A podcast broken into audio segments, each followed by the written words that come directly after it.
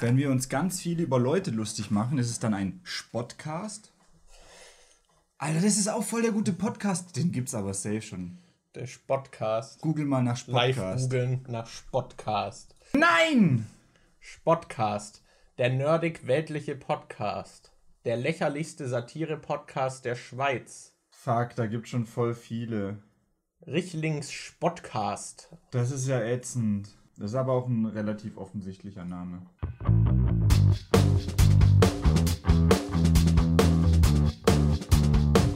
Hallo und herzlich willkommen zu einer neuen Folge vom Die Nachzügler Podcast, Folge 64, meine Freunde. Hier mit mir an meiner Seite ist wie jedes Mal Markus aka MJ und ich bin hier Daniel aka Dimon. Was geht? Boah, geil. So, Geil, oder? ich spüre die Energie. Wir nehmen heute mal. Ich weiß nicht, nee, eigentlich nehmen wir öfters um die Zeit. Es ist nichts Besonderes heute, es ist eigentlich alles wie immer. Doch, es ist natürlich besonders, dass diese Folge mal wieder die beste neue Folge wird. Ja. es ist tatsächlich etwas Besonderes. Dazu kommen wir dann noch später. Aber die Themen, über die wir heute sprechen, hat uns ein Zuhörer vorgegeben bereits. Wir, wir haben mit ihm GTA 5 gestreamt und da war so irgendwie dieses Ding, dass er jetzt alles für uns bestimmt und dann haben wir ihn tatsächlich die Auslosung bestimmen lassen, die Zahlen, die Themen, die besprochen werden. Die Zahl 5 zieht sich irgendwie durch, oder? Das erste Mal, als wir ihn gesehen haben, war, als wir Harry Potter 5 mit ihm im Kino geguckt haben und jetzt reden wir mit ihm, während wir GTA 5 spielen. Das, Er hat leider nicht. Thema 5 und 15 ausgesucht, äh, Ja. aber ja, die heutigen Themen werden präsentiert von Arthur. Grüße gehen raus. So wie du das jetzt gesagt hast, klingt es so, als würde man jetzt Arthur hören, wie er die Themen präsentiert. Aber er hat sie nur für uns ausgesucht. Er hat gestern im Stream zwei zufällige Zahlen genannt Ja. und die Themen besprechen wir jetzt heute. So. Aber war das schon das Besondere, was du meintest? Weil du hast Ja. gesagt, es gibt was Besonderes, darüber reden wir später aber noch. Ja, weil- und dann hast du das angekündigt und dann dachte ich, okay, jetzt sagt er Weil wir doch über jetzt. die Themen erst später Ach reden. so, okay. Ich wollte es nur schon vorstellen. Ich dachte gerade schon, oh, ich war gerade selber ein bisschen aufgeregt. Dachte so, gibt es denn noch eine Überraschung, von der ich noch nichts weiß? Aber Also, rollt das Geschenk für Daniel rein. die Prostituierte, die wir gestern gekauft haben. Ich glaube, ich weil kommt ihr noch mit ohne Kontext? Ja. Wir haben GTA gespielt. Ich glaube, da kann man eins und eins zusammensetzen, was das mit Prostituierten zu tun hat. Ja, also. Was ging die Woche bei dir so ab, Markus? Oh, ich habe GTA gespielt. Echt? Ja, ohne Probleme. Bei mir sind nicht die Streams und die PCs gecrashed, während ich das gespielt habe. Aber das habe ich jetzt wieder in den Griff bekommen, indem ich die Software gewechselt habe. Ah, ich sehe schon, du bist hier jetzt beim normalen OBS, mit dem wir hier auch äh, den Podcast und so aufnehmen. Und Ja. da sind jetzt hier auch Gameplay und Zeug drin. Ja, Das heißt, wenn du Das war- wolltest, könntest du jetzt einfach auf Gameplay drücken oder so. Und dann haben wir hier im Video eine andere Szene, die du auch dann im Stream benutzen das kannst. ist richtig crazy, oder? Boah, cool. ja. Ja, genau. Ich hoffe, das funktioniert auch weiterhin, aber bisher war es irgendwie so, dass nach einiger Zeit irgendwie der PC dann immer abgestürzt ist oder so ein Freeze hatte, dass einfach nichts mehr geht, so fast eine Minute lang und dann ging es weiter, was irgendwie ein sehr gruseliger Fehler ist. Ja. Und das hatte ich jetzt ein paar Mal auch bei anderen Spielen, aber es war halt nicht konsistent oder irgendwie häufig. Und bei GTA war es häufig. Ja. Deswegen habe ich jetzt mal den Wechsel gewagt und hoffe, dass es damit geht. Ja. Ich weiß nicht, was ansonsten noch so die Woche war. Ich habe die Castlevania-Serie geguckt. Staffel 4 ist es. Ich werde da jetzt auch nicht ewig drüber reden. Aber ich hatte mit der richtig viel Spaß, weil die sich da diesmal echt, glaube ich, besonders nochmal reingehängt haben. Also es war auch so der Abschluss der Serie. Und das Ende war auch cool irgendwie hingeführt. Aber die haben halt so viele geile Kampfchoreografien, die halt so schön dann auch animiert sind. Äh, das hat richtig Spaß gemacht, allein nur wegen dieser Kampfszenen. Damit hatte ich sehr viel Spaß. Fucking Weep. So, hast du auch noch was nicht Weebiges gemacht die Woche? Ähm, habe ich was nicht Weediges gemacht? ich habe ziemlich viel Far Cry gespielt. Das habe ich jetzt mit meinem Vater. Wir haben so nach so einem neuen Koop-Spiel gesucht. Und das war halt gerade im Sale. Und jetzt haben wir Far Cry 5 gespielt. Was ja auch so ein bisschen. Ich weiß nicht, ich finde. Das finde ich bei Ubisoft immer so schade, weil sie ja nicht politisch sind, in sehr großen Anführungszeichen. Dass sie Da hatten wir schon mal im Podcast ja, drüber geredet. ja. dass sie sich halt immer so super politisch aufgeladene Themen nehmen, die halt auch voll spannend wären, aber weil sie dann eben diese Stance haben, dass sie nichts zu Kontroverses sagen wollen, dass sie sich da dann doch sehr zurückhalten mit dem, was sie damit machen. Und das Gefühl habe ich auch bei Far Cry 5, weil da geht es um diese äh, Glaubensfanatiker, so, dass sich da halt quasi wie so eine Sekte gebildet hat in so einem, ja, so ein bisschen in so einem Hillbilly-Gebiet halt in den USA. Und das ist ja durchaus etwas, was auch einen realen Bezug hat, dass da halt extrem Gläubige unterwegs sind, dass du halt auch so diese Landstriche hast, wo eben halt alles abseits irgendwie von den Städten so ein bisschen abläuft und wo dann halt auch sehr viele so, ich sag mal, Waffennarren unterwegs sind und das hast du hier halt auch alles, aber es ist halt auch in keiner Weise eine Kritik oder so, sondern es hat dann immer noch so genug so, ach guck mal, hier haben wir jetzt auch einen Hillbilly, aber der ist cool, der ist nicht so wie die anderen. So, die, die anderen sind eine eigene Inten Entität, die halt böse ist. Und die sind so abgedreht, dass sich niemand mit denen identifizieren könnte und irgendwie auf den Fuß getreten fühlt. Das finde ich ein bisschen schade. Ich finde, da hätte man mehr machen können.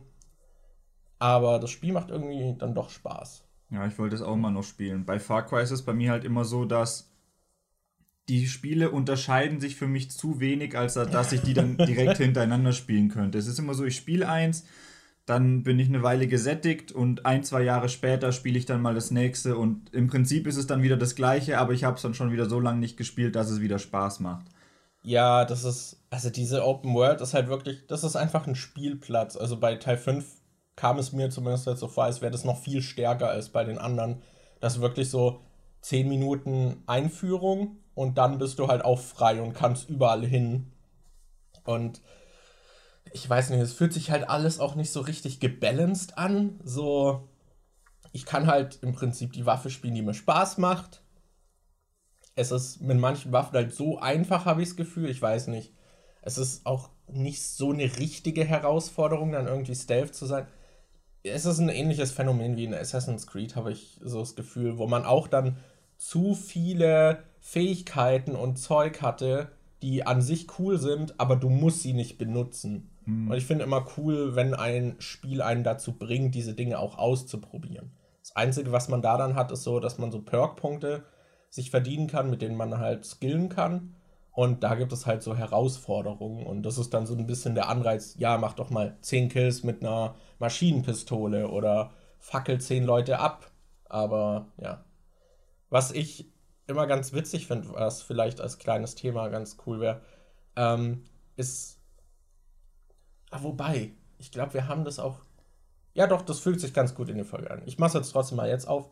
Und zwar ist Gewalt in Spielen und die Wahrnehmung davon. Mhm. Weil ich weiß nicht, wie es bei dir ist so. Du guckst ja auch äh, durchaus auch mit den Horrorfilmen und so sehr gewalttätige Filme. Und es gibt halt durchaus auch sehr gewalttätige Spiele und ich würde sagen, da gibt es auch so ein Normlevel an Gewalt, der halt gesellschaftlich total akzeptiert ist, der eigentlich schon recht explizit ist. Und bei mir ist es irgendwie so, dass ich das bei Spielen immer viel angenehmer finde oder weniger schlimm, wenn da explizite Gewalt stattfindet, weil ich meistens noch selbst in der Kontrolle bin und weil ich viel mehr noch dieses Gefühl habe, okay, hier wird gerade nicht jemandem aktiv Schaden zugefügt. Ich nenne mal ein Beispiel. Da musste ich halt immer wieder lachen, weil es so schlimm war, aber weil die Situation auch so absurd war. Man hat einen Hund als Begleiter. Und der Hund denkt sich voll oft, yo, ich renn euch jetzt vors Auto, wenn ihr losfährt. Und dann überfährt man halt seinen eigenen Hund, was halt eigentlich richtig schlimm ist. Ja. Und es tut mir dann auch leid, aber ich muss dann halt auch drüber lachen, weil es so absurd ist und etwas ist, was ich in der Realität nie sehen wollen würde. Ja. Und es kam halt voll oft vor, dass wir dann irgendwie, man wirft so einen Sprengsatz auf die Gegner, dann rennt der Hund gerade rein und wird dann halt so voll weggefetzt und ist dann erstmal down am Boden und so. Und äh, dann mache ich meinem Vater so Vorwurf, boah, du bist hier so aggressiv gegenüber unserem Hund. Und dann das nächste Ding, was ich mache, ist losfahren und der rennt vors Auto. so. Ja, ich meine, dass der Hund in Fallout 4 auch immer so dumme Sachen gemacht hat. Das ist halt, da habe ich aber viel mehr nicht im Kopf, das ist jetzt ein echter Hund, der verletzt wird, sondern das ist eine KI, die blöd agiert. Ja. Und dadurch ist es dann irgendwie lustig. Aber es ist halt trotzdem dadurch, dass es in einem Hund steckt, ist es noch härter. Aber ja, im Spiel wirkt Gewalt halt meist viel weniger auf mich, weil man halt eher die Kontrolle hat und diese Technik dahinter dann noch so sieht. Wie ist das bei dir? Ja, ist bei mir eigentlich so ähnlich. Also, gerade äh, das, was du gesagt hast mit dem, das ist halt eine KI, das ist, finde ich, auch ein Unterschied bei Filmen.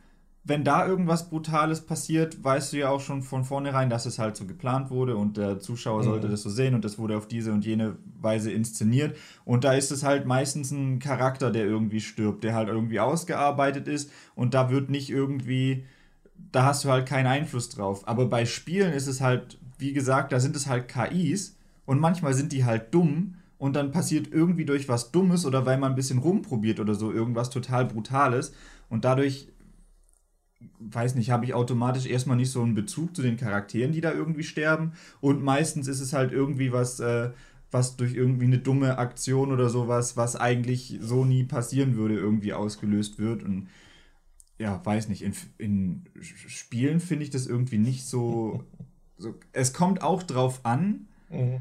Ähm, also, wenn irgendwie jetzt in Resident Evil du einem Gegner mit der Schrotflinte den Kopf wegschießt oder so, finde ich das jetzt überhaupt nicht schlimm. Das ist da schon normalisiert. Ich weiß noch, dass ich damals in Fallout 3, äh, da gab es doch diesen VATS-Modus, wo du in Zeitlupe dann den in den Kopf schießen konntest und dann hast du gesehen, wie der Kopf aufgespaltet mhm. ist und so. Und ich glaube, in Deutschland war das irgendwie zensiert, aber ich hatte damals irgendwie die unzensierte Version besorgt.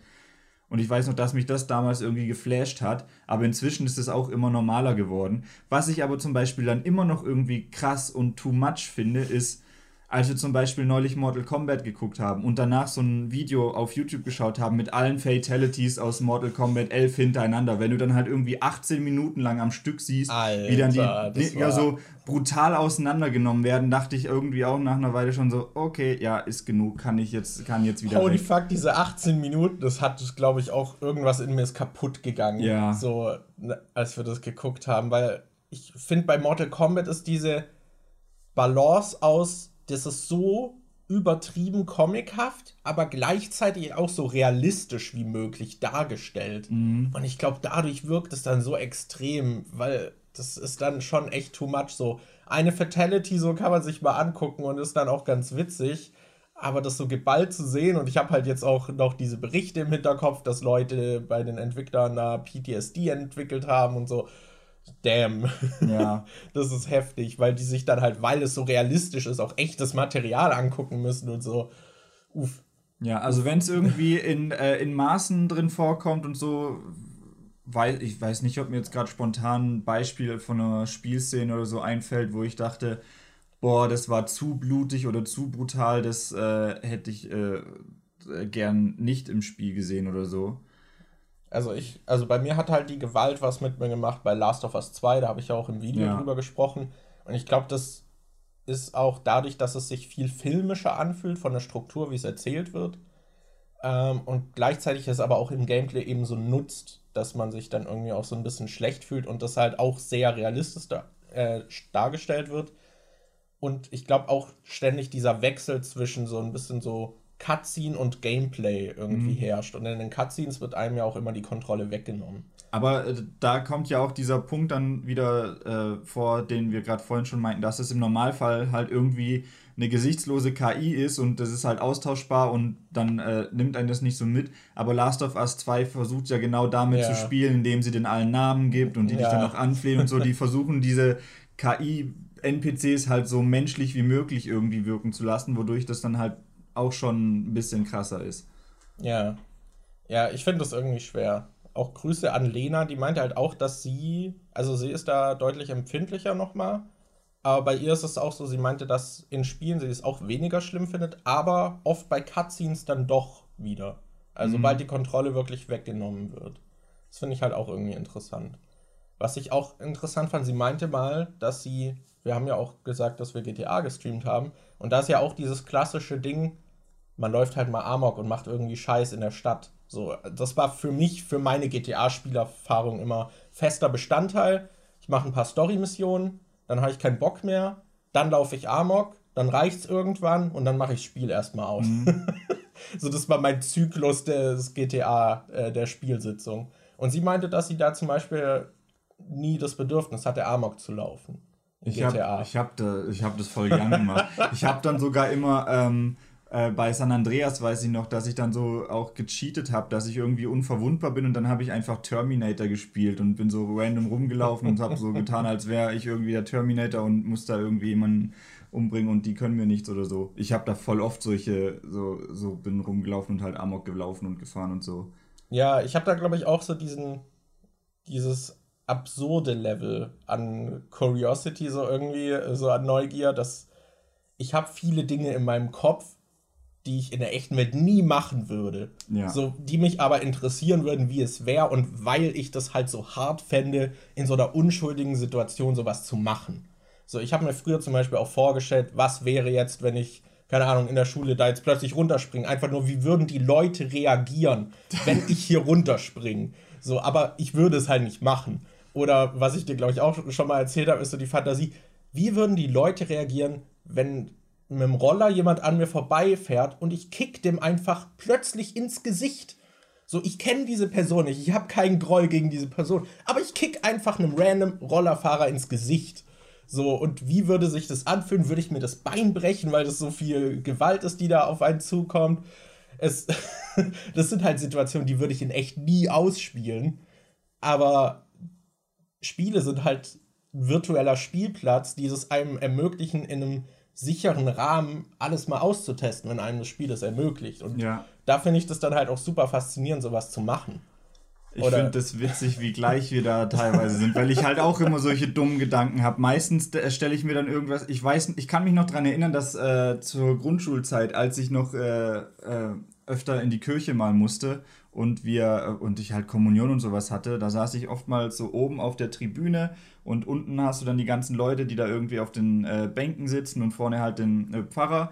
Und ich habe mir auf der Tribüne schon manchmal so gedacht, wie würden die Leute reagieren, wenn ich jetzt einfach aufstehe und ganz laut irgendwie Arschloch oder sowas brüll? Das ist auch was, was ich nie machen würde. Aber ich dachte so, es würde mich halt schon interessieren, was da dann, wie die Leute reagieren. Ja. So, so manche Sachen weiß man ja einfach, du weißt, dass du es nicht, äh, dass man es nicht macht und dass es halt äh, nicht cool ist oder so. Aber manche Sachen, wo denke ich mir einfach, ich, ich, ich würde echt gern wissen, was, wie die Leute reagieren. Oder auch, keine Ahnung, manchmal, wenn ich draußen so irgendwie auf der Straße entlang laufe und da Leute irgendwie in der Bushaltestelle sitzen äh, und das ist halt so ein Glashäuschen, frage ich mich auch manchmal, wie würden die Leute reagieren, wenn ich jetzt einfach drauf zurenne und so gegen die Wand springe oder so? ja. Ich habe halt immer solche dummen Gedanken und frage mich, wie würden die Leute reagieren, wenn dies und das passiert? Und ja. da sind Spiele halt, finde ich, eine gute Möglichkeit, um sowas mal zu machen. Ja, ja, finde ich auch. Wir ich klingen gerade einfach wie voll die Psychos. ja, das, das, ja.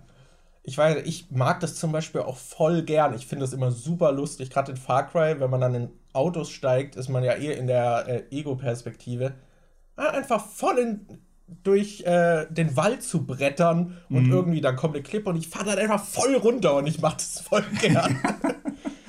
ja. Da hatte ich mal einen Checkpoint in Far Cry 3, der war cool. Hattest du das Problem nicht auch? Ja, ich bin mal mit einem Quad irgendwie über so eine Klippe ja. gesprungen und dann hat es nach dem Sprung in der Luft einen Checkpoint gemacht. dann bin ich runtergefallen, gestorben, bin in der Luft wieder ja. gespawnt, runtergefallen und gestorben. Genau und dann musste ich einen ewig alten Checkpoint wieder laden und voll viel nochmal neu spielen. Genau das Problem hatte ich auch. Ich ja. hatte es nur dann irgendwie geschafft, im Wasser dann noch zu landen mhm. oder so. Aber das fand ich, ist auch super. Jetzt frage ich mich, ob das vielen Spielern passi passiert ist oder ob wir da wieder so ähnlich sind, dass wir halt mit voller Wucht diese Klippe runterbrettern. Aber ja, so, sowas finde ich halt super spannend, das virtuell auszuprobieren. Mhm. Aber ja, ich weiß nicht, reale Gewalt finde ich halt super furchtbar und ja. zum Beispiel gerade Gewalt gegenüber Tieren finde ich richtig schlimm mit anzusehen. Das kann ich irgendwie gar nicht. Mhm. Und dann wirkt es halt einfach nochmal anders, wenn dann im Spiel dann seinen Hund überfährt. einfach, weil es so hart ist, so diese Situation, weil es halt so fern von allem ist, was ich jemals machen würde. Ja, das ist vor allem auch so, ähm, was du vorhin meintest, mit dass äh, Lena das zum Beispiel dann auch in den Cutscenes schlimm findet, das, das ist bei mir dann halt auch so, dass irgendwelche Sachen, wenn ich normal spiele, finde ich das überhaupt nicht schlimm. Da bin ich irgendwie viel distanzierter davon, als wenn ich dann in einer Cutscene bin, wo dann noch irgendwie passende Musik dazu läuft und so. Und meistens ist es in den Spielen halt so, dass während du spielst, ist meistens alles relativ konsequenzlos. Also es ist, wird jetzt nicht so sein, dass du irgendwie eine random Person irgendwie in GTA umbringst und dann äh, ist plötzlich der komplette Spielverlauf anders und plötzlich, ja. was weiß ich, macht es mega was mit deinem Charakter oder so. Aber wenn du in einer Zwischensequenz halt jemanden umbringst, dann, ähm, dann hat es meistens irgendwie einen Einfluss auf die Geschichte und dann kriegst du die Konsequenzen halt mehr mit. Ja. Bei Last of Us zum Beispiel fand ich das überhaupt nicht schlimm, wenn ich mit Joel irgendwie rumgelaufen bin und halt Leute äh, geknüppelt habe und erschossen habe und die gestorben sind oder so. Aber als dann zum Beispiel diese Cutscene im ersten Teil kommt, wo er herausfinden will, wo Ellie ist und der diesen einen Typen auf dem Stuhl hat und der andere ist an der Heizung gefesselt und der schlägt ihn dann tot, obwohl er ihm halt gesagt hat, er lässt ihn gehen, wenn er ihm das ja. verrät. Das fand ich dann auch richtig hart, weil du dann halt direkt auch quasi direkt vor Augen geführt bekommst, was das jetzt mit seinem Charakter macht und wie, wie mies das eigentlich ist und so. Da in Cutscenes kriege ich sowas auch immer viel härter mit, als wenn ich dann im Spiel sowas mache. Ja, ich glaube, das ist auch ein schmaler Grad, den man irgendwie wandert. Also ich habe ja jetzt gemerkt, allein dadurch, was Last of Us 2 gemacht hat, so an Änderungen, dass es diese Grenze so ein bisschen aufweicht, wie viel mehr mich das dann direkt mitgenommen mhm. hat. Da fand ich es auch super schlimm, diese Hunde umzubringen, ja, weil auch. die halt auch so realistisch darauf reagiert haben. So, dann im Gegensatz Far Cry 5 gestern habe ich einen Baum in einem Lager angezündet und dann ist die Frau daneben verbrannt, weil sie nicht weggegangen ist, als die Wiese Feuer gefangen hat. Und, und das ist dann halt so, denke ich so, ach Mann, ey. Aber ja, das wirkt dann halt auf jeden Fall nicht so heftig wie in irgendeiner Cutscene, wenn das irgendwie kontrolliert dann mm. stattfindet. Oder geplant zumindest. So diese Gewalt out of nowhere ist halt irgendwie, finde ich, ein lustiges Schockmittel so ist so, so eine Form von Schockhumor für mich. Äh, die finde ich auch in Filmen irgendwie pass, äh, ganz gut äh, humoristisch eingesetzt werden kann. Da meinte Lena zum Beispiel, als ich mit der darüber gesprochen habe, auch, dass sie eher schockiert dann ist. Mhm. Aber ich finde, gerade wenn es konsequenzlose Gewalt ist, so einfach, so aus dem Nichts, halt meistens dann auch lustig. Ja. So, ich weiß nicht, ich musste auch an diese äh, Eric Andre Show denken. Da gibt es halt auch eine Szene, wo dann Flavor Flav zu Gast ist und dann äh, der Typ, der neben ihm steht, haut ihm plötzlich das Knie ins Gesicht. So aus dem Nichts. Ja. Und dann endet einfach die Folge damit. Und das war halt der lauteste Lacher, den ich da jemals hatte, weil, weil es so absurd ist. Warum würdest du deinem Gast plötzlich das Knie ins Gesicht hauen. Ja, so. dieses, wenn es so unerwartet kommt, das kriegt mich auch jedes Mal. Das ist auch, ähm, passt auch ein bisschen wieder jetzt zum aktuellen. Wir nehmen gerade am Freitag auf, am 28. und heute kam das neue KZ-Album raus. Da gab es auch so eine Line, bei der ich richtig lachen musste, wo Nico irgendwie was gesagt hat, wie wenn du ein Bad Hair Day hast, komm zu mir und dann schlage ich dir einfach den Kopf weg oder so. Und dann musste ich halt voll lachen, weil, weil es so, so dumm war. Ich hatte erst halt irgendwie, davor ging die äh, Richtung, äh, ging das alles immer in so eine sexuelle Richtung eher und dann dachte ich so, ja, keine Ahnung, der wird jetzt mit dem Bad Hair Day, keine Ahnung, vielleicht spielst darauf hinaus, dass dann nach dem Sex die Haare eh scheiße aussehen oder so und dann kommt er einfach mit, ja, dann schlage ich dir einfach deinen fucking Kopf runter. und weiß nicht, es kam so unerwartet, dass ich dann halt lachen musste. Ja.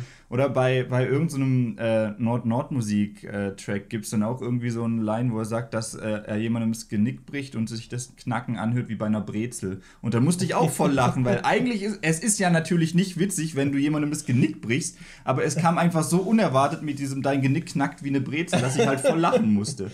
Ja, weil es diesen ganzen Akt des Mordens, des Genickbrechens so trivialisiert. Ja, so, ja wenn ich eine Brezel knacke. ja. Och Mann. Hast du noch was die Woche? Was ähm, ging bei dir so? Ja, ich habe ja im letzten Mal, beim letzten Mal schon angekündigt, dass ich das Zimmer streichen werde und dass Ach, das alles gut funktionieren wird und so. Und äh, ja, dann äh, mit bei den Wänden hat es auch gut funktioniert, aber die Decke, holy shit, Leute. Wollten die Decke streichen und dann hat sich einfach die alte Farbe, dadurch, dass wir sie äh, mit neuer Farbe drüber sind, wurde die irgendwie, ist die aufgeweicht und hat sich abgelöst und ist einfach von der Wand runter. Und dann mussten, konnten wir voll viel von der alten Farbe runterkratzen. Und ähm, äh, auf Instagram folgt mir jemand, der Maler ist. Und der hat äh, mir dann empfohlen. Er dann so, ah! Der meinte so, dass er empfehlen würde, die ganze Decke, die ganze alte Farbe runterzukratzen, die Decke neu zu verspachteln und dann neu zu streichen. Und ich dachte so, ja toll, das kann ich vergessen. Ich habe weder das Material, um was zu verspachteln, noch habe ich irgendwie das Werkzeug, um das dann richtig glatt zu streichen. Du brauchst dann so ewig große äh, Leisten oder sowas, mit denen du das dann halt glatt streichen kannst. Habe ich alles nicht da. Und dann äh, war jetzt Ja, die Daniel Lösung- hat die ganze Wand mit so einem kleinen, ich weiß nicht, was ist das, so 15, 20 Zentimeter breite Rolle Ja. gemacht, ne? Das Ja. ist halt eh voll geil. Ja. Und dann, ähm, unsere Lösung war, dass wir dann einfach das Hochbett wieder, habe ich wieder an die Wand gemacht und festgeschraubt und dann habe ich neue Gardinen aufgehängt und die dunkeln das Zimmer ziemlich krass ab und jetzt sieht man eigentlich gar nicht, dass da oben die Decke so ein bisschen scheiße aussieht. ähm, wir hatten überlegt, das später vielleicht noch zu fixen, aber Mhm. im Moment, es stört uns eigentlich nicht so wirklich. ja. Ja. Ja, es sieht echt nicht so schlimm aus irgendwie. Nachdem, so am Anfang sah es halt voll krass aus, dass da diese kleines, das kleine Loch war irgendwie, aber als du dann mehr weggekratzt hast, ging es dann Ja. eigentlich. Das, Jetzt sticht es nicht mehr so ins Auge. ja, ja. Was Ja. mir übrigens aufgefallen ist, da haben wir beim letzten Mal gar nicht drüber geredet. Wir haben ja Valheim quasi beendet, den, Ah ja, das. Valheim-Stream-Projekt. Da Ah. haben wir im Podcast gar nicht drüber geredet. Wir haben, ich weiß jetzt gar nicht, wie lange das lief. Schon ein paar Monate haben wir Valheim gestreamt, zweimal die Woche. Und wir sind jetzt quasi durch. Ja. Also es ist halt, wir haben, äh, äh, bisher gibt es fünf Bosse, glaube ich, und es soll noch irgendwie was dazukommen. Das ist halt noch im Early Access, aber wir haben den fünften Boss geplättet. Ja, also so was man durchspielen kann, haben wir jetzt erstmal durchgespielt, was das Spiel so an normalem Content und Herausforderungen bereithält. So. Ja. Das haben wir jetzt alles abgeschlossen. Und ja, erstmal das Projekt jetzt beendet. Weil wir können natürlich jetzt einfach noch vor uns hinbauen, aber ich glaube, das funktioniert alles irgendwie. Man ist, glaube ich, motivierter zu bauen, wenn man dann auch noch ein Ziel hat. wenn man auf was hinbaut. Ja, genau, genau. Deswegen haben wir es jetzt erstmal gut sein lassen. Das kann, können wir bestimmt dann weitermachen, wenn mal irgendwie ein großes Update kommt oder so, neue Ja. Bosse oder so. Aber ja. Aber war cool, war cool. Hat Spaß gemacht. Und jetzt kommen neue Projekte oder ein Yeah. neues Projekt. da müssen wir nur endlich mal diese Ankündigung aufnehmen. Ja, ja. Ja, das war cool. Ich weiß noch, wie perplex wir waren, weil wir den Stream angefangen haben mit dem Boss und wir dachten, wir brauchen länger und dann haben wir einfach nach 15 Minuten den Boss schon gehabt. Das war halt echt so, im Stream davor haben wir den Boss beschworen und der hat uns sowas von gestompt und fertig gemacht. Ich bin, glaube dreimal bei dem Kampf gestorben und irgendwann haben wir uns dann gedacht, ja, okay, fuck it, Rückzug, wir müssen uns besser vorbereiten. Und dann haben wir uns offscreen noch so ein bisschen vorbereitet und ich dachte, okay, wir sind jetzt wahrscheinlich den ganzen Stream damit beschäftigt, den Gegner zu besiegen, weil der halt auch ultra tanky ist, der hatte mega viel Lebensenergie und wir hatten den in 10 Minuten down. Also wirklich 20 Minuten nachdem wir den Stream angefangen haben, war der Gegner schon besiegt und dann haben wir halt irgendwie noch Bullshit gemacht, sind noch an den Rand der Map gefahren und so Ja. und ja, haben noch mal zwei äh, haben noch mal gegen alte Bosse gekämpft, haben den zweiten Boss glaube ich zwei oder dreimal beschworen, dreimal, ja. Dann dreimal. gleichzeitig. Ja, das, das war lustig. Ja, das war ganz witzig. Ja. War sonst noch was die Woche? Ja, ich überlege gerade. Ich bin halt gerade dabei, mit Anni die American Pie Filme nochmal Ah, nachzuholen. da bin, sind wir jetzt aber noch nicht durch. Wir haben jetzt den zweiten Spin-off-Film geguckt, diesen mit der nackten Meile. Aber ich glaube, den nächsten würde ich mitgucken. Okay. ja. Und ansonsten, wir haben jetzt die Terrace House äh, Staffel von einem Haus quasi. Da gibt es ja vier Staffeln auf Netflix und jede ist in einem anderen Haus und die eine, die wir angefangen hatten, da sind wir jetzt durch mit. Das war schon, war schon pretty sad, als das zu Ende war. Das ist. Ich habe nicht damit gerechnet, dass mich das äh, so fesselt, die, die, diese Serie. Hatte, ist, hattest du da im Podcast schon da drüber bin ich mir gesprochen? gerade gar nicht sicher. Ich glaube, wir hatten da nur privat drüber gequatscht, oder? Ich Ja. bin mir auch nicht sicher. Also bei Terrace House, das ist eine japanische Serie, da geht es darum, dass ähm, quasi von äh, der, der Sendung wird ein Haus gestellt und Autos und da ziehen dann drei Frauen und drei Männer ein und die kommen da alle mit unterschiedlichen Zielen hin. Was weiß ich, der eine will irgendwie die Liebe seines Lebens finden, einer will besser in Japanisch werden, einer will Profi-Skateboarder werden oder sowas. Die kommen halt alle mit ganz eigenen äh, Zielen dahin und die wohnen da halt einfach und währenddessen werden die gefilmt. Und äh, was dann immer so, das wird dann immer so pro Woche zusammengeschnitten, was passiert ist. Und dann hast du noch extra in so einem Studio sechs japanische Promis sitzen, die quasi sich das auch angucken und dann darauf reagieren, was da passiert und das nochmal besprechen und so.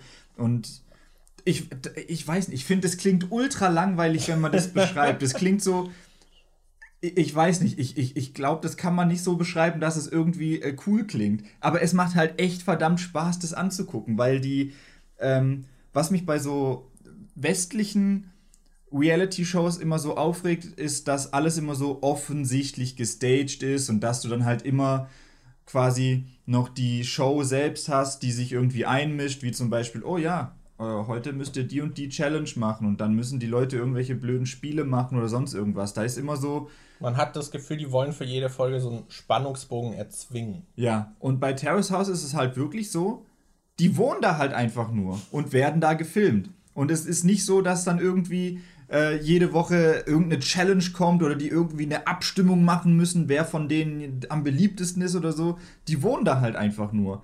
Und da ergeben sich dann immer halt so ganz natürlich irgendwelche coolen Sachen wie Romanzen oder äh, Streitereien wegen irgendwelchen verschiedenen Sachen. Alter, die, die hat voll harmonisch angefangen eigentlich, diese Staffel. Und dann am Ende, also ab und zu ziehen dann halt auch Leute aus und das ist voll heftig, weil dann immer alle anfangen zu flennen und das dann immer so voll emotional ist, so, was, aber wir haben doch eine Freundschaft fürs Leben hier geschlossen, damit habe ich nicht gerechnet. und dann, äh, ja, äh, wenn jemand auszieht, zieht halt ein neuer ein und ähm, am Ende waren dann halt keiner mehr von den Anfangsleuten da. Und dann gab es da so mega den Beef, Alter.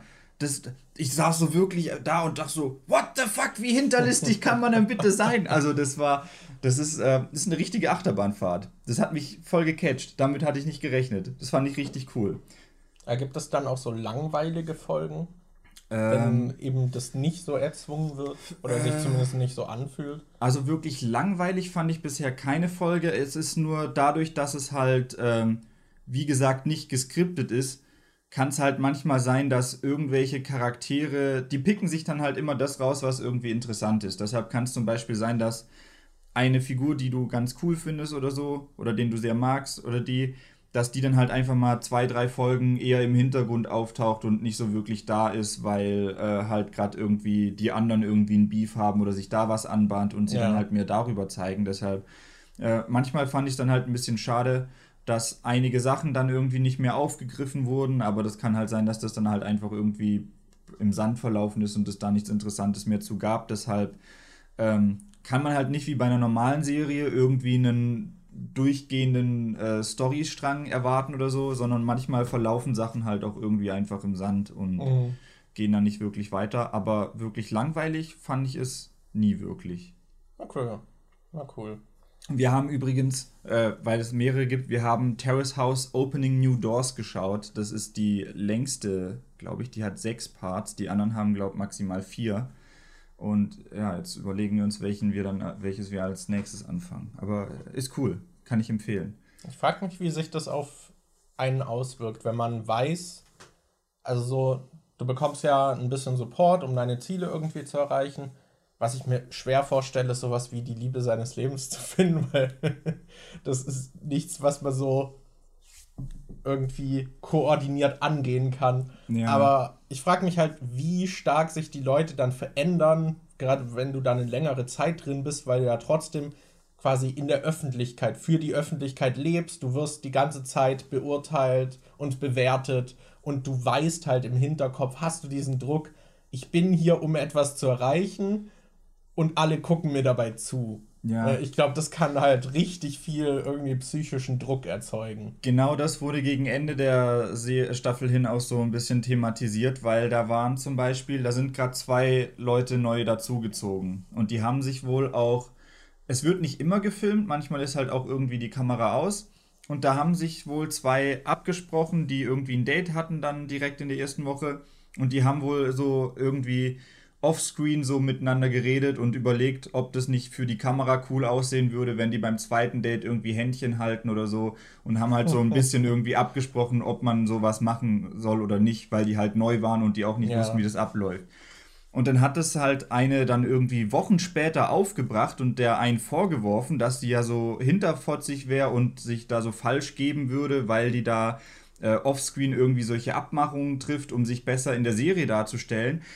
Und das Beste war, dass die, die diesen Vorwurf gemacht hat, die hat sich die ganze Zeit als Jungfrau präsentiert und dass sie niemanden küssen kann, ohne in einer Beziehung mit ihm zu sein. Und dann kam halt raus, dass die offscreen mit einem anderen Sex hatte und es nicht gesagt hat. Und es war noch vor, also vor dem Gespräch, wo sie die andere deswegen angeschissen hat. Und ich dachte so, Alter, wie kann man denn, was zur Hölle ist los mit der? Also, ja, das ist ähm, komisch. Aber da sind halt auch öfter Leute dabei, die dann quasi ähm, sehen, die sehen dann halt manchmal auch die Folgen selbst und sehen dann, wie sie quasi äh, für de, in der Öffentlichkeit dastehen und aussehen. Und oft wird auch äh, thematisiert, dass manche irgendwie auf Instagram viele negative Nachrichten kriegen aufgrund von, wie sie sich verhalten oder sowas. Mhm. Und ja, wird da auch immer so ein bisschen aufgegriffen. Welp. Ja, das stelle ich mir echt krass vor irgendwie. Aber. Ja, das Weirde war halt auch, da war einer, der hatte sich als Ziel genommen, der hat irgendwie, der ist Programmierer oder so und der wollte da hingehen, um so eine Art Feldforschung zu machen und äh, zu gucken, wie Leute in seinem Alter so ticken. Der hat irgendwie wie so ein Roboter gewirkt, der nicht so wirklich, okay. äh, der, der, der irgendwie voll analytisch und komisch und Emotionen nicht wirklich einschätzen kann und so. Der mhm. war richtig weird. Und der hat halt gesagt, ja, ich bin hier, um euch zu beobachten und zu gucken, wie, wie, wofür Leute in meinem Alter sich so interessieren. Der war, finde ich, ein bisschen seltsam. Okay, ja. oh Mann. Ja, cool. Ja, ja. Ach Mann. Wollen wir über die Themen reden? Also ich glaube, über das eine haben wir jetzt ja schon ein bisschen geredet. Na. Wollen wir mit dem dann einfach gerade anfangen? Die ja, 17. Okay. Okay, das Thema ist, was haltet ihr von sehr extremen Filmen? Als Beispiel Human Centipede, Martyrs, A Serbian Film. Äh, beziehungsweise extremen Computerspielen. Und da ist Beispiel Mortal Kombat, Manhunt, Left 4 Dead äh, von Ichi the Killer. Ja, da meinte ich gestern im Stream schon, ich weiß nicht, was mit diesem Ichi the Killer los ist. Der hat's, glaub echt mit übertriebener Gewalt. Weil ich glaube, der hatte mich auch fürs neue Demontiert irgendwie gefragt, was der brutalste Film war, den ich gesehen habe oder so. Äh, ja. Ähm, wir haben ja gerade vorhin schon ein bisschen drüber geredet. Ich weiß nicht. Im Prinzip, also viele von dem Zeug, was hier steht, habe ich gar nicht gesehen. Ich glaube, von den Filmen, die da vorgeschlagen werden, da habe ich keinen einzigen gesehen. Mhm. Und bei den Spielen habe ich halt Mortal Kombat so ein bisschen gespielt. Und Left 4 Dead habe ich mal angespielt, aber auch nicht so wirklich viel. Ja, Left 4 Dead hat, finde ich, sticht hier ein bisschen raus, weil ist Left 4 Dead so gewalttätig? Ich weiß nicht, ich weiß halt, dass es auch indiziert doch war, oder? Das nieder, oder? Durfte man in Deutschland doch gar nicht, durfte doch in Deutschland gar nicht verkauft werden oder so. Oder okay. war das der zweite Teil? Ich weiß, der erste oder der zweite irgendwas war da entweder stark zensiert in Deutschland oder indiziert. Also ich glaube, dass da schon irgendwie was war mit Gewalt und so. Ja, also der ist, glaube ich, schon sehr gory, aber I don't know, Manhunt finde ich, also das habe ich auch mal als Kind, da hatte das ein Kumpel irgendwie und es war halt auch so dieses Schulhof, so, boah, das ist so gewalttätig und verboten und deswegen ist es interessant. Und das fand ich halt auch, da geht es halt wirklich darum, dass du kaltblütig Leute ermordest. Mhm. Und das war dann irgendwie wieder so ein Level an Gewalt und Kontext, was ich dann wieder uninteressant und abstoßend finde. Weil ich finde, wenn Gewalt nur der Gewalt wegen da ist, und um Grenzen auszutesten, so ich finde, das kann man mal machen. Und bei Mortal Kombat finde ich das auch mal witzig irgendwie, wenn sie das da austesten, was halt alles möglich ist mit diesen Fatalities. Aber wenn man das so auf Dauer macht, finde ich, stumpft das halt auch sehr ab. Und wenn das alles ist, was das Spiel zu bieten hat, dann ist es halt auch langweilig, finde ich. Ja. Und deswegen interessiert mich sowas wie da hatten wir zum Beispiel auch mal reingeguckt in diesen, äh, welcher war es? Serbien-Film. Ja, genau. Der hat ja auch so super extreme Szenen, aber so wirklich Interesse an dem Film habe ich nicht, außer um es mal gesehen zu haben. Ja. Aber so richtiges Interesse ist da halt auch nicht da. Ich weiß nicht, mir fehlt dann irgendwie, also bei diesen Extremen ist es halt meistens, dass, dass dann der Rest irgendwie fehlt, so. Ja ich weiß nicht, bei Spielen wie äh, Left 4 Dead und Mortal Kombat ist es halt so, dass das Spiel dahinter halt dann halt trotzdem gut ist. Und dass das halt auch einiges anderes irgendwie zu bieten hat, was halt nicht nur dieses Zelebrieren der Gewalt ist, aber. Also wenn die Gewalt die einzige Säule ist, die dein Film oder Spiel irgendwie stützt, dann ist es halt sehr schwach, finde ich. Es braucht schon irgendwie noch andere ja. Grundpfeiler, die das irgendwie hochhalten. Ja, ich weiß nicht, Human Centipede habe ich jetzt auch nicht gesehen, aber das wirkte halt auf mich auch so, wie die Leute halt immer drüber gesprochen haben, wie das ist halt eklig und das hat sich halt jemand ausgedacht und die Vorstellung alleine schon irgendwie so eklig, dass man irgendwie Menschen aneinander näht. Ja. Aber es klingt für mich nicht nach einem Film, der interessant ist, so richtig irgendwie. Ich habe das Gefühl, da habe ich allein bei dem, was ich davon gehört habe, schon genug von gehört, dass ich den nicht mehr sehen muss. Ja. Das kann natürlich ein verfälschter Eindruck sein. Ich finde zum Beispiel Dark Souls hat so einen falschen Eindruck, auch durchs Marketing, der so gepusht wurde, dass es dieses super schwere Spiel wäre und dass diese Schwierigkeit alles ist, was irgendwie das Spiel abhebt, was halt überhaupt nicht der Fall ist. Aber ich weiß nicht, da wirkt das halt nicht so auf mich. Mich lockt Gewalt halt nicht so sehr wie, wie irgendwas anderes. Keine Ahnung. Ich hätte lieber irgendwie, dass dann vielleicht die Geschichte oder die Atmosphäre oder so cool ist. Keine Ahnung, wenn du mir Saw beschreiben würdest als ja, da werden halt Leute gefoltert und das ist richtig brutal und blutig und du kannst jedes Detail sehen hätte ich wahrscheinlich nicht so Bock, den anzugucken. Aber wenn man mir den Film beschreibt mit, ja, das sind so äh, Thriller-Aspekte drin und man versucht die ganze Zeit versuchen, äh, äh, versucht die ganze Zeit herauszufinden, wer das ist und so. Und das fände ich schon interessanter als eine Beschreibung, würde mich eher dazu motivieren, den Film anzugucken, als wenn ich einfach nur höre, ja, das ist ultra brutal. Weil ultra brutal ist für mich jetzt kein Grund, irgendwas anzugucken oder zu spielen. Ja. Ja, wobei das, glaube ich, auch bei Saw ein großer Selling Point ist für viele. Ja. Dass das halt. Das aber ich, ja so Gewaltporn. Ja, so aber ich fand die Reihe ja. halt auch mit den weiteren Teilen, die kamen halt auch immer schlechter, ja, weil es halt immer mehr den Fokus auf, oh, lass mal das noch irgendwie brutaler aussehen und lass mal noch brutaler foltern. Ja, eben weil die Gewalt der Selbstzweck wurde. So, ja. Und das finde ich dann meistens irgendwie langweilig. Ja. Und das war auch bei Saw irgendwie so. Ich meine, es gibt auch Fälle, wo ich denke, dass äh, Gewalt einem, einem Film gut tut, wo ich denke, es ist besser, wenn er ein bisschen mhm. gewalttätiger ist. Beispiel zum Beispiel Venom. Den ersten Venom-Film, der war ja irgendwie, was weiß ich, PG-13 oder sowas, der war ja irgendwie ab 12 oder 16 in Deutschland. Und du hast da halt dieses fette Monster mit den dicken, krassen Klauen und dieser fetten Fresse mit den riesigen Zähnen, der dann irgendwelche Leute beißt und rumschleudert und es kommt halt kein Blut. Also das ist, das ist halt einfach total unbefriedigend. Also bei Venom 2, bei dem Trailer, der rauskam, gab es auch so ein paar Shots, wo er irgendwie von hinten dann an einen Rand springt und man sieht, wie er so hinterm Kopf von einem gerade so seinen Mund aufmacht. Und ich dachte so, Alter, wenn der Film jetzt auch wieder so Kinderkacke ist und da dem jetzt nicht der Fett der Kopf abgebissen wird oder mal ein bisschen Blut spritzt, dann ist das schon ziemlich lame. Das finde ich halt auch, das ist halt, finde ich das Gegenteil. Da hast du was so eine Thematik oder sowas, was eigentlich blutig und für Erwachsene gerichtet ist, aber aus monetären Gründen ja. schraubst du es dann runter, damit du es halt auch Kindern zeigen kannst, damit das äh, die potenzielle Zuschauerschaft größer ist, die sich das dann anschauen kann. Und das finde ich dann halt genauso dumm. Also ja, ich finde auch bei den ganzen Marvel-Filmen so, im Prinzip stört es mich nicht, aber ich finde, es gibt Situationen, gerade wenn es ernster ist und die mehr Gewicht eigentlich dann irgendwie auf dieser Situation liegt, dass der Gewalt dann auch mal gut tun würde, weil das ja. das Ganze irgendwie glaubhafter macht und es unterstützt und es fehlt dann einfach. Ich finde, Gewalt ist wie so ein optionales Gewürz. Das kann das ganze Gericht geiler machen, aber du brauchst es halt nicht zwingend und allein trägt es das Gericht halt auch nicht. Du brauchst noch die Zutaten. so. ja. Gewalt ist wie Maggi-Würze. Wenn du eine Suppe hast, die kann schon richtig geil sein, dann machst du ein bisschen Maggi rein und dann ist es noch geiler. Wenn dein Machst du zu viel Maggi rein? Wenn du nur Maggi reinmachst, dann schmeckt es halt auch nicht. Und manche es Leute machen überall Maggi rein, aber man braucht gar nicht überall Maggi.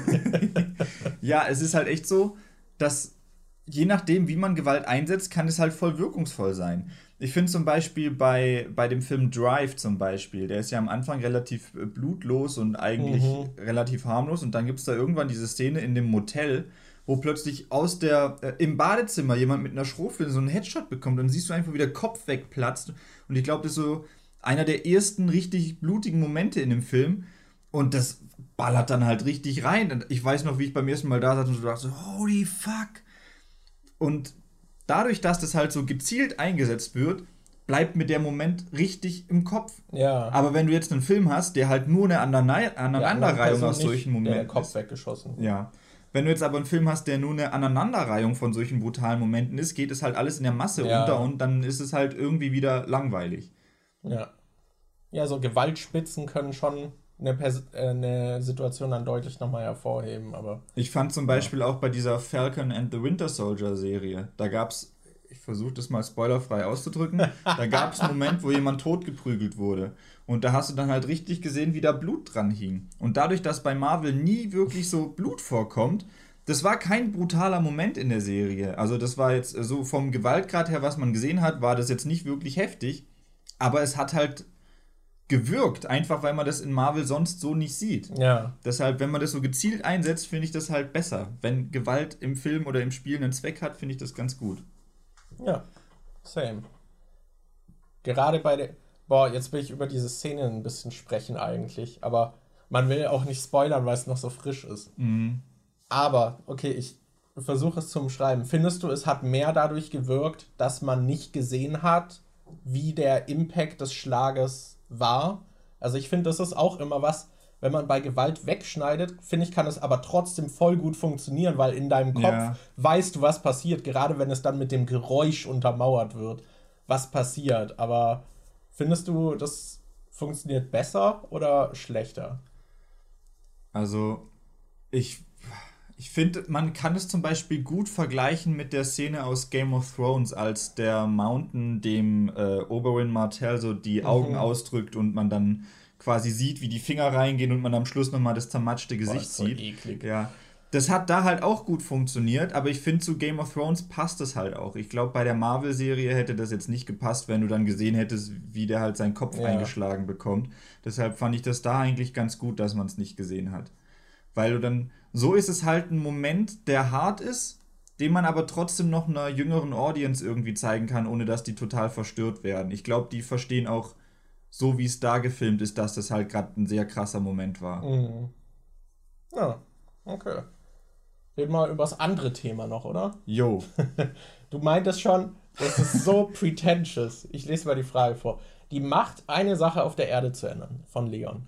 Und äh, hier steht dazu in Klammern, dass es von einer Sprachnachricht ist. Leon hatte mir mal eine Sprachnachricht geschickt, weil wir, wir hatten mal irgendwann im Podcast gesagt, ihr könnt uns auch Sprachnachrichten schicken und dann nehmen wir das auch mit rein aber ich weiß nicht, ob ich diese Sprachnachricht auf Instagram noch hören kann. Und mir ist dann im Nachhinein, ich weiß nicht, habe ich die sogar aufgenommen? Ich weiß es nicht. Ich, ich werde nachher mal gucken, ob ich die noch finden kann und dann schicke ich dir das eventuell, dann kann man es noch einblenden. Aber, aber ja, gut. Ja. Ich meinte vorhin schon zu Markus so, da, boah, das ist voll die pretentious Frage irgendwie. Das ist, wenn ich die Frage höre, wenn du die Macht hättest, eine Sache auf der Welt zu ändern, was wäre das? Dann sehe ich bei mir automatisch vor dem inneren Auge so eine Miss-Wahl, so Miss Universe, Miss America, Miss, was weiß ich, Miss äh, Sachsen-Anhalt und dann stehen Miss die da so. Wenn ich eine Sache auf der Welt ändern könnte. da sehe ich halt dann direkt diese, diese äh, Leute auf der Bühne stehen, die so, ja, also wenn ich die Macht hätte, eine Sache zu ändern, würde ich den Welthunger enden lassen und ich will, dass es Weltfrieden gibt und dass äh, ja keiner mehr leiden muss. Ich finde, das ist so eine Frage, die offensichtlich darauf anzie abzielt, dass man halt irgendwie versucht, sich in gutes Licht, äh, Licht zu rücken. Und natürlich musst du dann irgendwas fürs Gemeinwohl sagen, sonst ist das halt scheiße. Und dadurch kommen da halt, finde ich, sehr langweilige Antworten zustande. Das will ich nicht! Ich will heute egoistisch sein. Okay, Daniel, jetzt bin ich gespannt. Ich bin mir noch nicht sicher, was ich machen würde, wenn ich eine Sache an der Welt ändern könnte. Vermutlich. Äh. Boah, ich, ich weiß es nicht. Das ist echt schwierig. Es gibt vieles, wovon ich denke, das wäre eigentlich ganz cool. Ich denke zum Beispiel, dass es cool wäre, wenn Menschen sich universell einfach verständigen könnten. Also wenn wenn es keine Sprachbarrieren gibt. dann könnte ich zum Beispiel auch auf Terrace House die Behind-the-Scenes-Clips auf YouTube gucken, weil die japanisch sind und es da keine Untertitel für gibt. Wenn, das würde ich ändern. Ich würde, äh, ich würde, ich weiß nicht, wie es geht, aber ich würde einfach Sprachbarrieren abschaffen. Dass man einander verstellt. Ich weiß nicht, dass vielleicht jeder irgendwie so, ein, so einen kleinen Chip im Ohr hat, der automatisch die Sprache des anderen übersetzt oder so. Ich würde machen, wenn ich was ändern könnte, würde ich machen, dass man sich einfach, egal welche Sprache man spricht, man kann verstehen, was der andere sagt.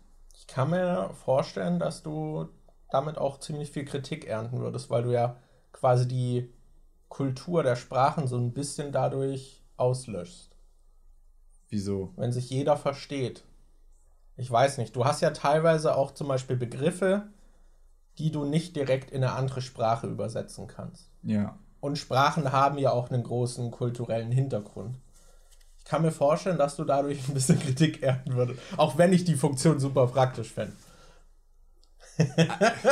Also komm, du, du musst ja nicht, du musst ja nicht, äh, es ist ja. Ich habe jetzt nur versucht, in dein, deine Tat ein bisschen so Löcher zu bohren. Ja, aber du musst ja jetzt nicht, wenn, äh, keine Ahnung, keine, wenn, wenn du ein Anime guckst mit einem Fansub dann kommt da irgendein Begriff vor oder irgendein Wortwitz oder so und dann hast du oben nochmal so eine extra Box, wo erklärt wird, warum, was das jetzt mit der Kultur zu tun hat und wie das da irgendwie da ist. Du musst, means plan. du musst dann ja zum Beispiel nicht irgendwie, wenn dir jemand was sagt und da ein Wort vorkommt, das es in deiner Sprache nicht gibt, musst du ja nicht irgendwie das Wort dann in deine Sprache eindeutschen oder abwandeln oder so, mhm. sondern dann kriegst du einfach so mental so eine kleine Box, wo das kulturell appropriate erklärt wird. Siehst du, ich wollte einfach nur, dass du doch ein bisschen überlegst, wie es gemacht wird. Aber gut, ja, fände ich einen ganz guten Wunsch. Und du profitierst persönlich davon. Das wäre nämlich mein Vorschlag gew gewesen. Man kann ja etwas machen, was der ganzen Welt irgendwie hilft, zumindest in deinen Augen. Aber du kannst auch persönlich davon profitieren. So, ich finde, dann ist das ein Wunsch, der zwar auch irgendwie altruistisch ist und allen hilft, aber auch dir. Was für ein Zufall. aber boah, ich finde es schwer. Ich habe da halt immer direkt so Schranken im Kopf, weil ich mich dann frage, wie kann man so etwas denn konsequent umsetzen? Wenn ich jetzt zum ja. Beispiel sagen würde, ich lösche Welthunger aus. Wie? Ja, erstmal wie? Also, ich denke, da gibt es sogar Konzepte, es wurde ja auch schon ausgerechnet, wie zum Beispiel die Top-Milliardäre irgendwie Welthunger tatsächlich auslöschen könnten. Aber was ich dann immer denke, ist, wie hältst du dieses Konstrukt aufrecht? Oder ändere ich das und in einem Monat ist es wieder zunichte gemacht, weil die Welt halt nicht so funktioniert oder anders irgendwie wirtschaftet mhm. und halt darauf baut, dass irgendwie manche Leute halt weniger haben als andere. Und de deswegen habe ich immer diese Schranke im Kopf, kann ich etwas wünschen, wo ich dann weiß, dass das auch erstmal so aufrechterhalten wird und vielleicht tatsächlich auch Strukturen irgendwie ändert. Und das finde ich einen schweren Wunsch. Aber ich glaube, sowas wie Vermögensumverteilung oder so wäre wahrscheinlich etwas, was irgendwie sinnvoll ist. Ja. Dass wir halt nicht diese ultra Reichen haben, die zu viel Geld haben, was sie jemals irgendwie ausgeben könnten. Und du gleichzeitig Leute hast, die halt so wenig haben, dass sie kaum leben können. Äh, da, da würde ich auch von profitieren. so bedingungsloses Grundeinkommen für ja. alle auf der Welt wäre irgendwie, glaube ich, schon was, dass jeder zumindest sich Nahrung und Essen und Behausung irgendwie leisten kann, mhm. ohne dafür aktiv etwas tun zu müssen, wäre etwas, was ich erstrebenswert finde. Wie man das umsetzt, ist, glaube ich, schwer, aber das dann wirklich zu gewährleisten, hm, ich glaube, das wäre etwas. Ich überlege gerade noch was so egoistischeres, was irgendwie cool wäre. Aber mir fällt gerade nicht viel ein. Fällt dir gerade was ein? Ich hätte gern Titten. Warum? Also zum einen, es so richtig pralle. Das hätte zum einen Vorteil, es sieht schön aus.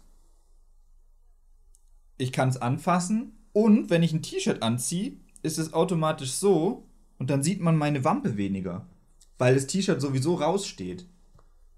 Okay. Ich hätte wahrscheinlich nicht wirklich gern Titten. Ich glaube, das ist mega Ja, ich habe gerade mal super schnell Rückenschmerzen. Ja. Die Haare sind ungemütlich. Ich habe jetzt schon Probleme mit Titty-Sweat, wenn es warm ist. Ich will nicht wissen, wie das ist, wenn ich hier irgendwie so D-Körbchen hätte. Ähm, ich glaube, das ist richtig. Ich glaube, das ist richtig anstrengend, ja. Ja. also wahrscheinlich hätte ich nicht gern Tiddies. Oder du kannst dir ja wünschen, was du willst. Tiddies ohne Nachteile. Ich glaube, wenn ich mir was. Ja, gut. ich glaube, wenn ich was Egoistisches ändern würde, dann würde ich mich, glaube einfach irgendwie in eine. Ich glaube, ich würde einfach mein Gewicht wegwünschen, dass ich in einem. dass ich dünner wäre und auch nicht direkt wieder zunehmen oder mein Körper davon Schaden nimmt, wenn ich irgendwie Scheiß esse. Ja. Sodass ich gesund, einen gesunden Körper habe und mit meinem Wunschgewicht.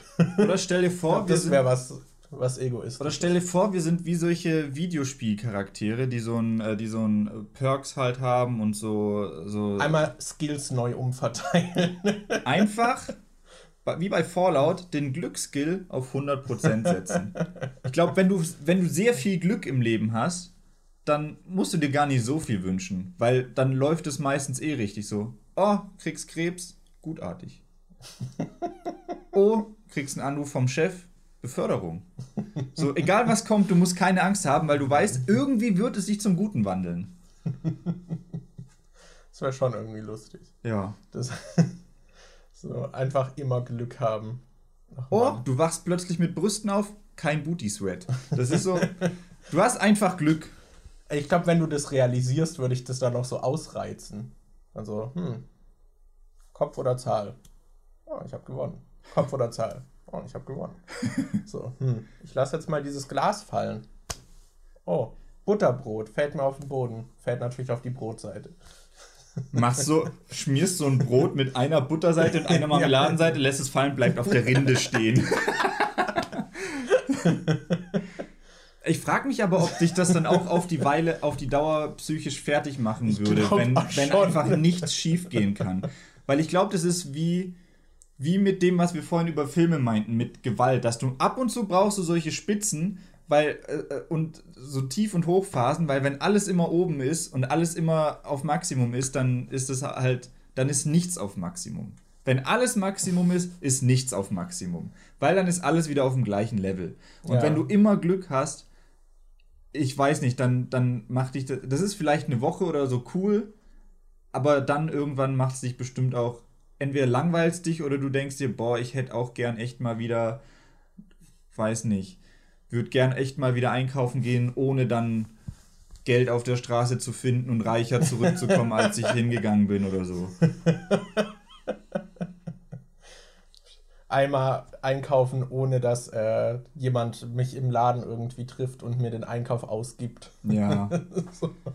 Einmal einkaufen, ohne dass ich der ein Millionste Kunde bin und was gewinne. dass, ich, dass ich plötzlich bei den Mitarbeiter des Monats dastehe, obwohl ich nur Kunde bin. Ja. Ich weiß, man sagt ja auch, äh, Geld macht nicht glücklich, was ich denke, wenn alle Grundbedürfnisse erstmal gerichtet sind und man diese Position erreicht, dann kann man da auch irgendwie zustimmen. Mhm. Ähm, aber das stelle ich mir halt auch komisch vor, wenn du alles haben kannst, alles Materielle irgendwie auf der Welt, wenn du das bekommen kannst, wo kriegst du noch Kicks her? So? Ja. Wenn du, du kannst die größte Party mit all den Promis, die du schon immer mal sehen wollen würdest, wöchentlich feiern. Was gibt dir die dann noch? Das ist halt, das klingt jetzt wie ein dummes Beispiel, aber bei Sims zum Beispiel ich finde, Sims mit Cheats spielen macht einfach keinen Spaß. Wenn du direkt so viel Geld hast und du das ganze Haus eingerichtet hast, dann macht das Spielen einfach keinen Spaß mehr. Bei Sims finde ich es immer cool, dass du halt nach und nach irgendwie was bekommst und mhm. du dir nach und nach immer die Sachen erarbeitest, weil dadurch, dass du halt Arbeit reinsteckst, fühlt sich das dann auch irgendwie so verdient und geil an, wenn du dann mal was bekommst, was du willst.